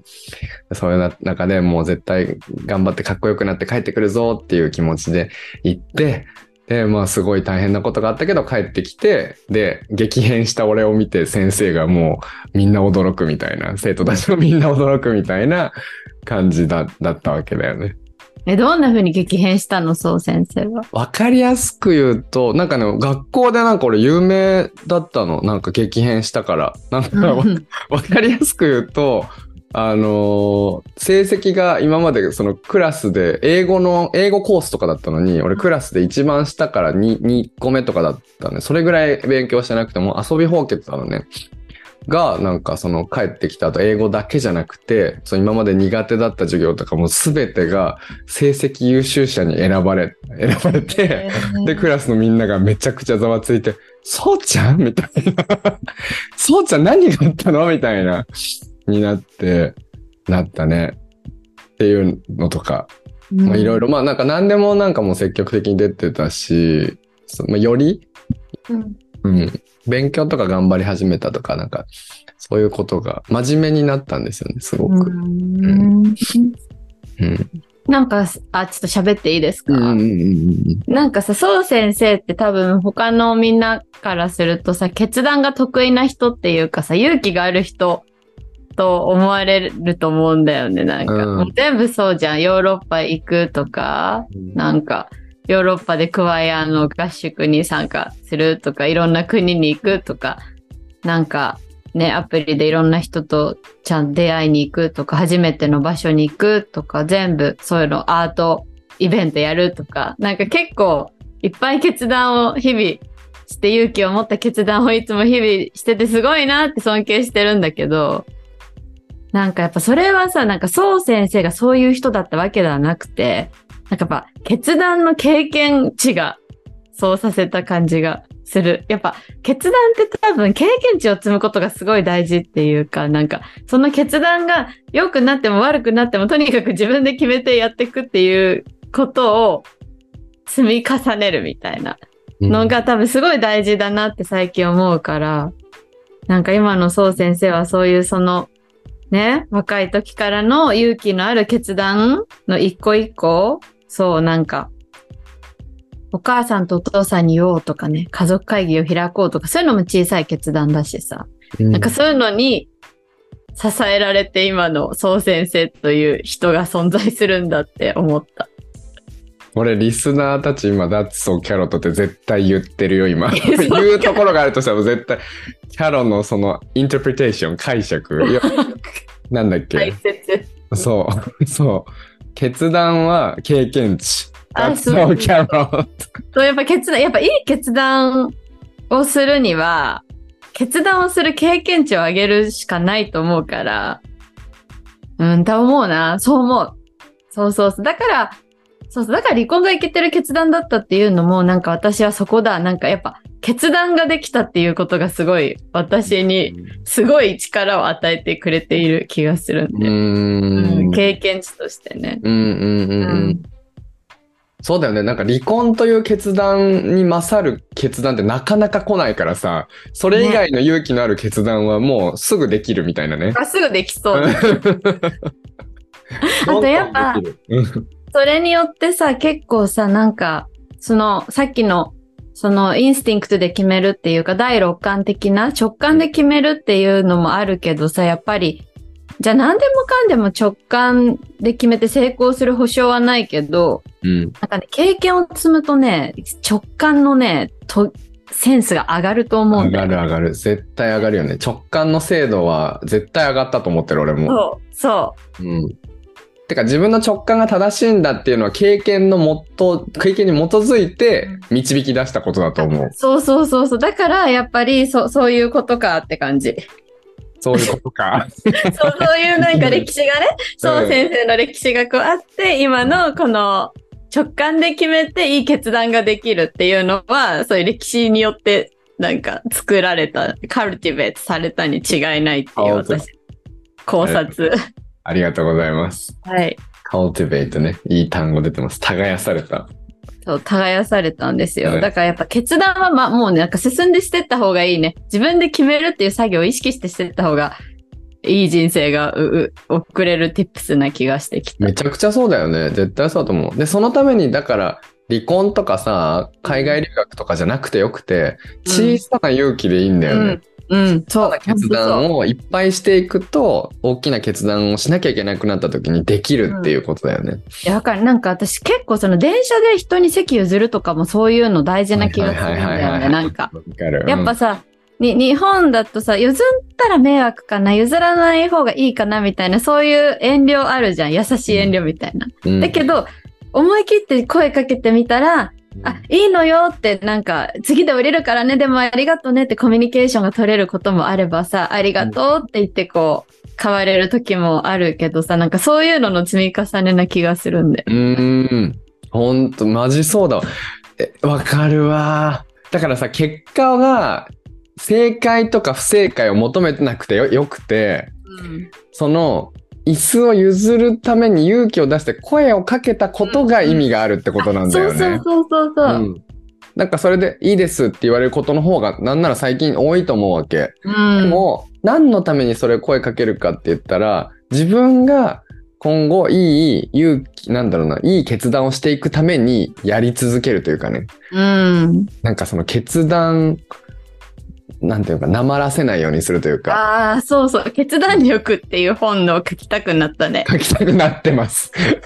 CC で出す。決 いや決断力大事。だから、そう決め、だから、多分なんかこう、うん、どうしよう、譲れる、譲ろうか譲れないかでもって思ってこうさ、うんってなると、それはどんどんね、なんかちょっと自信を削っていく気がするの、そうなんだよ自分ね。わかるわ。なんか蓄積されていくよね。あの時できなかったっていうことが蓄積されていくんだよね。の。で、そうなってくるとなんかその言い訳が得意になってくるっていうか、なんかまあでもあの人がどうな、どう思ったかわかんないし、あとかね。うん。相手のことを考えた結果そうなったわけだし、みたいな感じに、なんとか出しになっていく。で、それに慣れていっちゃうとさ、結局もう、その、そうなの。その椅子を譲るはもしかしたらそれでいいかもしれないけど、そうじゃない時にできなくなってしまう。大切な自分の人生を決める時にできなくなってしまうっていうことかもしれないね。うん。すごいね。すごい話をしてしまった。すごいんだけど。で俺ね、うんあのーその留学から帰ってきた時に、あの、うん書いた、なんか、え本、本っていうかがあるんですよ。うん2006年に書いたやつなんだけど、でそれのちょっと抜粋して読んでもいいですか？わあ、ぜひ。はい。これは初出しです、ラジオ。大変だ。えっと、僕が日本に帰ってきてもうすぐ3ヶ月が経ちますから始まって大事なとこだけ読みます。えー留学生活、それは思っていたほど単純なものではありませんでした。英語をうまく喋られないから自信がなく、それによってコミュニケーションをうまく取れないというのが一番大きな壁でした。向こうの人はこっちから積極的に話さないと話してくれないですし。だけどそこでまず自分から話しかけなければいけないということを学びました。それから今までと全く違う環境に行ったわけだから悩みの種になることなんていくらでもあって、最初は一つ一つに悩んでいたのですが、疲れたから寝てみたら、それぐらいのこと、何でもなかったことも何度もありました。そこで学んだことは、あまり考えすぎないこと。このように、毎日毎日が新しいことの発見で、毎日発見していることに気がつくと、疲れるけど、毎日が楽しくなっていったりもしました。それが僕の留学生活の最初の段階です。僕は夢をずっと追ってきました。でも今、僕は夢を持っていません。僕は視野を広げて、もっとたくさんの人の心に響く曲を書くと言って留学しました。しかし、これだけたくさんの経験をして視野が広がった今、夢を持つことは大事だけれど、夢に縛られてはいけないとそう思います。僕は、えー視野が広がって、もっと僕にはたくさんの選択肢があるのに、えーシンガーソングライター一つの夢と決めていてはもったいないと思います。これからの可能性を使ってもっとたくさんのことを経験したいと思いました。だから今必死で大学に向けて頑張っています。そして、えーこの大事な一年をその一年だけで終わらせるのではなく、これからもずっとずっと一緒に生きていきたいと思っています。だから最初は大学受験、この1年と一緒にその壁を乗り越えていきたいと思います。そしてまたアメリカに旅立ちたい、旅立ちたいです。もう2学期になったら逆カルチャーショックとか言ってられない。もう気持ちの整理ができました。精一杯頑張っていきます。こんなに貴重な体験をできるチャンスをいただいて本当にありがとうございました。予言の書？予言の書じゃない予言の書じゃん、なんか。予言の書 予言の書。なんだっけハリー・ポッターに出てくるの予言って、プロ、フ、プ、プ、P から始まるやつ。プロフェシーみたいな単語。なんかあるかも、かっこいいやつ。悔しいけど、予言の書みたいだね。プロフェスやってるよ。プロフあ、ェスやったー、プロフェシー。すごい。予言のなんちゃらっていうのがあるんだけど。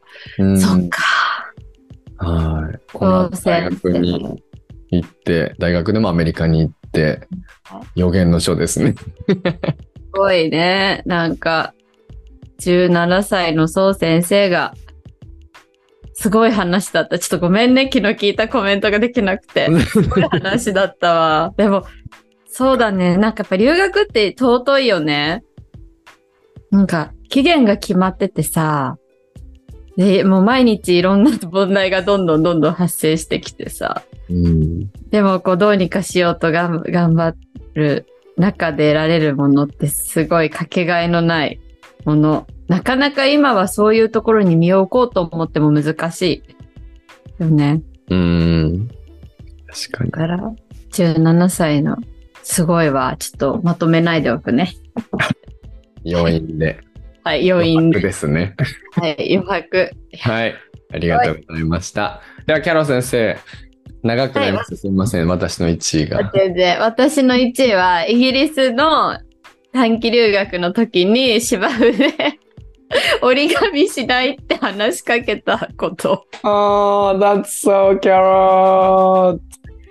でもこれ回り回って宋先生と結局同じで、結局そのアメリカに留学してなかったら人生どうなってたんだろうって思うわけなんだけど、でもやっぱ留学したいなって前向きになれたのは、そのイギリスに中学3年生の時に短期で1ヶ月だけオックスフォードに留学に行ったんだよね。で、そこではなんかヨーロッパの子とか南アメリカの子とか英語がネイティブじゃないティーネイジャーたち同い年ぐらいの子たちが集まって、で、日本人もいっぱいいてみたいな。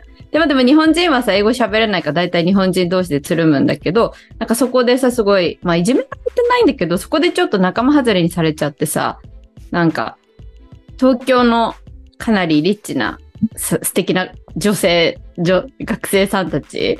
で、やっぱ私、あのさ、なんか、田舎の女子校で、全然話題とかも合わないし、タイプも違ってさ、うん。だからなんかスクールカーストで言うと、なんかうん、ちょっとこう、全然違うところの人たちみたいな。うん。うまくやれなくてさ、こんな省くやつら全然素敵じゃねえけどな。今となってはね。ねうん。で、でも、で、ほんと早く帰りたいって思ってさ、一人でいたんだけど、あーもう帰りたいなと思って部屋でゴロゴロしてたら、なんか芝生、外のお庭の芝生を見たらさ、クラスでいつもフレンドリーに挨拶してくれるイタリア人とスペイン人の子がいて、と思って、なぜか話しかけようって思ったんだよね、そこで。で、こう、とことこ話しかけに行って、折り紙したいみたいに聞いて、そしたらやっぱノリがいいから、スペイン人もイタリア人もさ、えー、やりたいみたいになって、で、そっから、毎晩その子たちの部屋にこう通って折り紙したりお菓子食べたりとか、するようになって、すごい楽しかったの、それが。うん。なんか言葉が話せない、言葉、英語はそんな流暢じゃなかったけど、コミュニケーションを取れるっていうのがすごい楽しくって、あ、これもっとやりたいって思ったんだよね。だから、じゃあ1年ぐらい留学したら英語もきっと喋れるようになれるし、これがもっとできるに違いないって思えたから、やっぱあの芝生で行ったのがターニングポイントだったと思うの。おー勇気を出したんだな。勇気を。でも、後がないっていう状況はやっぱあるね。だって、あそこでさ、あと一週間ここでずっと暗く過ごすのっていうと、もうや、自国嫌じゃん、すごい。うん。で思うと、やっぱその宋先生がアメリカに行くのがなんか、最後の砦みたいな感じ。と、ちょっと感覚は似てたかもしれない。その二人に話しかけに行くっていう行為。うんうんうん。その、話す前は、すごい緊張していったの、話す。うん。でもね、緊張してたけど、やっぱ得意なのかななんか結構話、うん、緊張はしてたけど、なんか結局行くタイプな気がする、そういう時。えー、えー、ちなみにその、それが人生で初めてのこう、経験じゃないってこと要はその、なんて言うんだろう。勇気を出して話しかけるみたいなのが、こう、今までも日本でもやってきたことなのかな。ああ、どうなんだろう。でもなんか、あーどうかなうん、なんかわかんないけど、うん。そういうの結構あった。なんかプール教室に行ってさ、自分がどのグループなのか全然わかんなくて、勇気を出して先生に聞きに行ったりとか、なんかそういう経験は結構あった気がする。うーん。うーん。深いよね。だからさっきの話につながるけど、結局その、結局じゃあそこで話しかけられたのって英語だけじゃなくて、今までの経験のね、重なりというか、うん。確かに。経験値。話しかける勇気の経験値。で結構これも尺なんだけどさ、なんかうちのお母さんがさ、なんか、こう無理なことがあったらちょっと聞いてくるって人だったんだよね。うん例えばホテルとか海外旅行とか行った時にこれはダメです、こうですって言われたら、え、それは納得できないからちょっと聞いてくるみたいな。なんかこれできないみたいに言う人だったんだよね。で、それを見てて、だからなんか、言えばなんとかなるっていう感覚みたいなものが備わっているような気がすうんる。すごい。で、母は背中で見せて教育をしたわけだそうね。だね。そそうそうそう。そうだね。いいですね。なんかねそれでするね。その時。そさ、なんか当時のさ、こうプリクラ帳ね、うん。ここにさ、そのさ、Facebook とかないじゃん。うんうんうんうん。だからさ、なんかこのお手紙を書いてもらったのがまだ残って、あれ？えー、全見えない然見えないけど。じゃあ、よ読んで、ね読んでくださいよ。読めない？あ、よあ見えた見えた。こんなあ、感じ本当だ。そう、だからお部屋に行って、なんかメッセージを書き合ったりしたのがこうまだ残ってて、すごーい。でもすごいやっぱ、イタリア人の子、Hi Yuki, I'm なんちゃら、I love you, I'll miss you a lot. When we will go home みたいな、なんかそんな感じ。うんなんか、そういう。会いたく、寂しくなるよ。そう、I will never forget you みたいな絶。対忘れないよ。Happy life, 幸せにね。you are the best みたいな一番だよ。そういう感じのがいっぱい書いてある。うんうんだから。よくあったね、それすぐ。なこれなんかね、うん。あの、こういうあデビッド・ベッカムの写真がなぜか、うん。うんなんかこういうのは撮ってあんのプリクラ帳みたいなやつ。何冊かうーん。宝ですね。そうですね。うーん。いや、マジであの頃、なんかあの頃にとっては本当にもう超大変なことだけど、今だったら全然簡単にできるみたいなことってたくさんあるけどさ、うん、あの時本当に頑張ったから今簡単なわけだからね。そうだね。うん。要は人生をかけて頑張ってたって感じ。そうだねう。ん。逆にさ、やっぱ今のこのちょっと大人になってしまったからさ、自分を追い込むって難しくなっちゃってさ、うん。だからやっぱそう先生とか尊敬してるのをね、そうやってなんかヨーロッパ行ったりとかしてさ、すごいなってうん思って。ああ。うんああ、まあわかるけどね。でも、キャロ先生だってディボルスしたりさ、そんなの真似できない決断だよ、私には。しようと思ってもできないですよ。状況的にね、なんか別に自ら進んで望んだわけではないからね。うーん、そう。でもそれ決断の後だからね、結局。どちらかというか、ね、何かしらの決断がないとそうならないわけでさ。うん。いや、思うの、なんかさ、まあ、人生ってこう、どんどん生きるのがね、楽ちになっていくと思うんだよね。いっぱい経験値が上がっていくから、んいいなことが増えていくというか、それってすごい人生のいいことだったなと思うけど、なんかやっぱり簡単す、簡単なことばっかりな周りだとさ、物足りなくなってくから、だからあえて自分でやっぱり何かを貸したくなるんだよね、自分に。うん。で、なんか、で、その、まあ、だからこそ、なんか大変なことがあるからこそ、人のやっぱ優しさとか、それからその何にもないよ、なぎみたいな時間が、愛おしくなるわけでさ、お風呂に入ってる時間とかコーヒー飲んでる時間が、はあ、幸せだなって思う理由は、やっぱり張りがあるからでさ、うん。なんか、だから俺もなんか20代後半ぐらいかな、なんか、本当ああ、なんか、こうやって人生って続いていくのかな、みたいな。こんな、こういう些細な幸せが続けばいいなって思ったことって本当あって、なんか、これ目指すってなんかちょっと傲慢だな、みたいな。よ、貪欲すぎるな、みたいな。だって今あるものに幸せを感じた方がいいじゃん、みたいな思ってたけど、そこでのキャロ先生のやっぱり現状維持は衰退だからっていう名言がここで響いてくるんですけど、やっぱり人生って目指していきたいって思う。なんかせっかくいいただいた命で、なんか、うん、なんか自分が、なんか、ぼ、なんかボーナスタイム、誰か言ってたけど、人生ってボーナスタイムって誰かが言ってたけどさ、本当そうだと思ってて、なんか、こうやって自由な時間があってさ、別に自由なわけで、なんかその、いろいろ制限をかけてるのって自分だからさ、で、いろんな環境があって、できないことって、まあ確かにたくさんあるのかもしれないけど、でも最終的に決定権は自分にあって、で、なんかそれをどういうふうに使うかも自分に任せられていて、で、やっぱボーナスタイムだよなって思うから、なんか俺は悔いないように生きたいなって、なんかこの3、3つのね、自分の決断を見てると、悔いなく生きたいからこういうふうにしてきたんだなって思うし、これからもそういう生き方をしていくだろうなって、もうなんか病気みたいなもんだからさ、こういう生き方は。もう治そうと思えばな 治せないし、やっぱりこの生き方が好きだなって思ってるからこういう生き方をしてるわけだからっうん。て思いましたね。That makes you カリズマだと思うよ。それがそう先生をカリスマにしているという理由だと思う。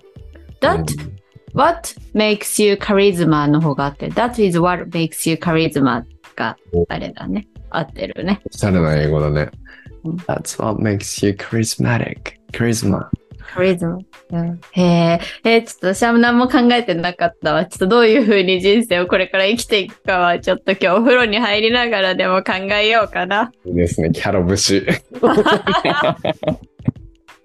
でも今日あれでしょ、お腹空いちゃうからもう早く寝なきゃいけないんだから。早くね、でもジュースあと2本飲んで、そう、もう寝るの今日はもう。あ、でも今日あれあるじゃん、夜に。レッスン。そうだよそう、キャロ先生のグループセッションがありますからね。で今日宣伝しても意味ないからね、ここで。確かに。毎週月曜日は何ですか、キャロ先生。何の日ですか？今日はね、ロジカル英文法をします。おーあ今日は1回の日か。1日1個の日だな。そう、9時からロジカル英文法、刺激動詞過去分詞バージョンです。おお、これは逃せないよ。刺激動過去分詞はめっちゃ使うからね。そうてか、超出てこない。超出てくるよね。刺激動詞過去分詞バージョン。もう出てくるし、これを使いこなすからおしゃれなわけよ。刺激動詞過去分詞が。でさ、あれなんで超出てくんのにさ、なんかそんなフューチャーされてないの？そこら辺の文法本とかで。確かに。もう最後の方とかに出てくるからみんな疲れててわけわかんなくなるんだよそうなんだよ。これ私ほんとすごい。品質度で言ったらめちゃめちゃ高いと思うんだよね。うん。一日何回も言うよね。あ、そう、そう、そう。だから、それをやる、今日は。はい。さっきのあれも That's what makes me charisma もももちろん刺激ですからね。そうだね。で、それ SVOC じゃないの？と SBOC。あれ？え？そっかそっか。しそっか。SBOC の刺激ってことか。あ、そうそうそうそう。あ、make you そう do か。あー、そっかそっかそっか。でも刺激ですね。そうですね。はいでも、広い意味で SVOC。あ、違う、刺激ですね。あ、俺刺激同士 SBOC だと思ってる。え、そうなんだ、やば俺。の解釈の中では、俺の文、俺が勉強してきた文法書では SBOC だと感じ、考えている。そうだよね、そうだよね。SVOB ってことなんだ。そう、私の中では SVOC と SV 刺激の差は、うんそう、SVOV、V が動詞か形容詞かで C か V かが変わるって。決めるってことだよね。そうそううん。それはもう動詞を俺俺は C にしちゃうんですね。俺の解釈の中だと。いいですね。こういうのが楽しいです、そういうのが楽しいんですよ。そういう解釈か。あ、そうだ、そうとも言えるね、みたいな。そうそうそうそう。なるほど。ってなると、高校がこうなってくるわけだよね。つって、あそうそう英語マニアが出てきてあ、そうそうそう。しまいます。はい。はい。ははい。あで、今日はどうでしたか、そう先生？いやー、いっぱい喋ったね。多分ね、1時間50分ぐらいいったね。あこの前のさとみん先生のにはかなわないぐらいの長さがしないぐらい。まあ、でも100回目だし、いいよね。100回にふさわしかったなとは思います。うん。うん。ね。本当に。はい。いや、なんでしょうか？100回やって、なんか、そうそうそう、キャロ先生が最初の、あの、もうい、まだ一桁の時に話してた話を、今日また振り返ってダイジェストでやってくれて、しかもダイジェストっていう醍醐味じゃなかったのにやってくれて、なんか、う、うま。キャロ先生全、うま。全然、しかも私の中でもダイジェストがさ、消化するとさ、あの、ダイジェストムービーでもつながったことがもう、もう興奮すぎて大変なことだった。100回にふさわしいのではないでしょうか。キャロ先生、100回振り返ってどうですか？いや、なんか自分が一つのことをこんなに続けられるとは思わなかったし、うん。そう。で、やっぱさとみん先生が言ってた、やっぱだ誰かの手を借りるみたいなのを本当に感じたし、あとやっぱこの100回さ、こうラジオやっていく中でさ、本当いろんなことが起きたけど、なんていうのかな。やっぱこう100回やってる中でさ、すごいリスナーさんがどんどんどんどんこう、すごいラジオを聞いてくださる方が増えてさ、で、今そういう方とね、なんかこう、グループセッションで一緒に英語を勉強できたりもお互いできてさ、なんかこしらえてきた感が感じられて、なんかそれってすごい嬉しくて、やっぱ起業家界隈、なんか私企業塾とか行ってるからさ、やっぱなんだろうな、すごいビジネスを長く続けていくって本当に大変っていうか、やっぱブームもあるしさ、その時のブームに乗っかったりとか、なんとなくラッキーで売れるとかってすごいあるけど、やっぱちょっとずつ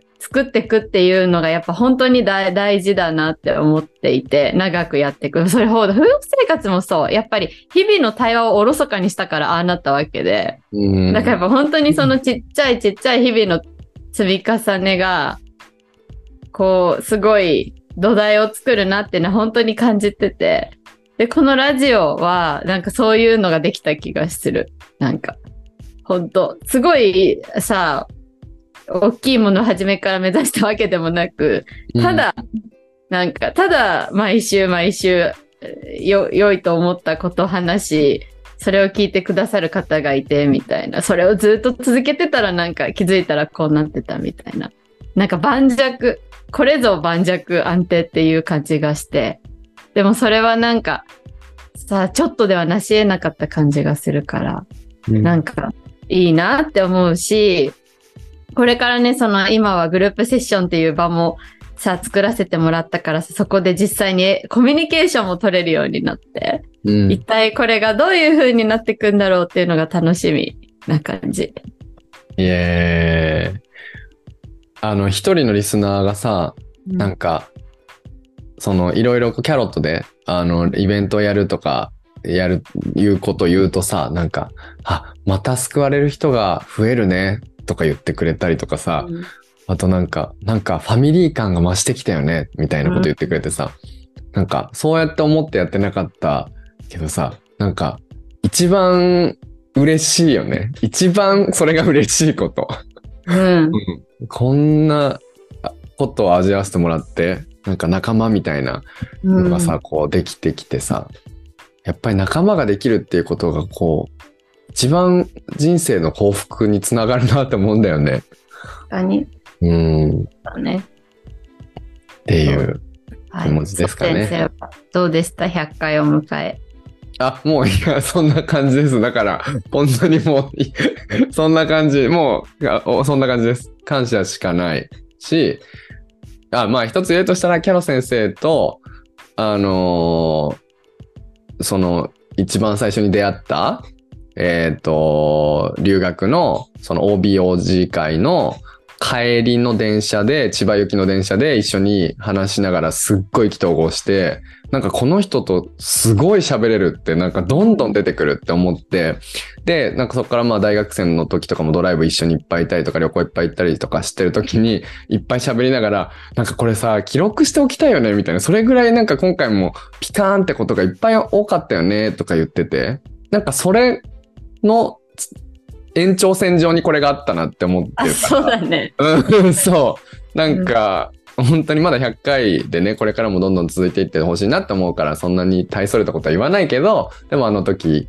ああいう風にキャロ先生と出会えてよかったなという気持ちでいっぱいです。ありがとう。同じくです。なんか一人でさ、こんな、一人だと別に面白くないじゃん？だからなんか、一人だと別に私はこんな何にも面白くないけど、なぜかそう先生と話すと人がちょっと喜んでくれる話ができるらしいみたいな。なんかこれはさ、もう奇跡的っていうかさ、ちょっともうロジカルでは説明が無理だよね。うんだから本当ありがとうございます。ありがとうございます。はい。というわけで、これからもキャロットラジオ、That's So Carrot を、えーよろしくお願いします。はい。はいお願いします。は、いでは、では、はい、では、今日は皆さんのお相手、そうと。キャロでした。Have a beautiful day.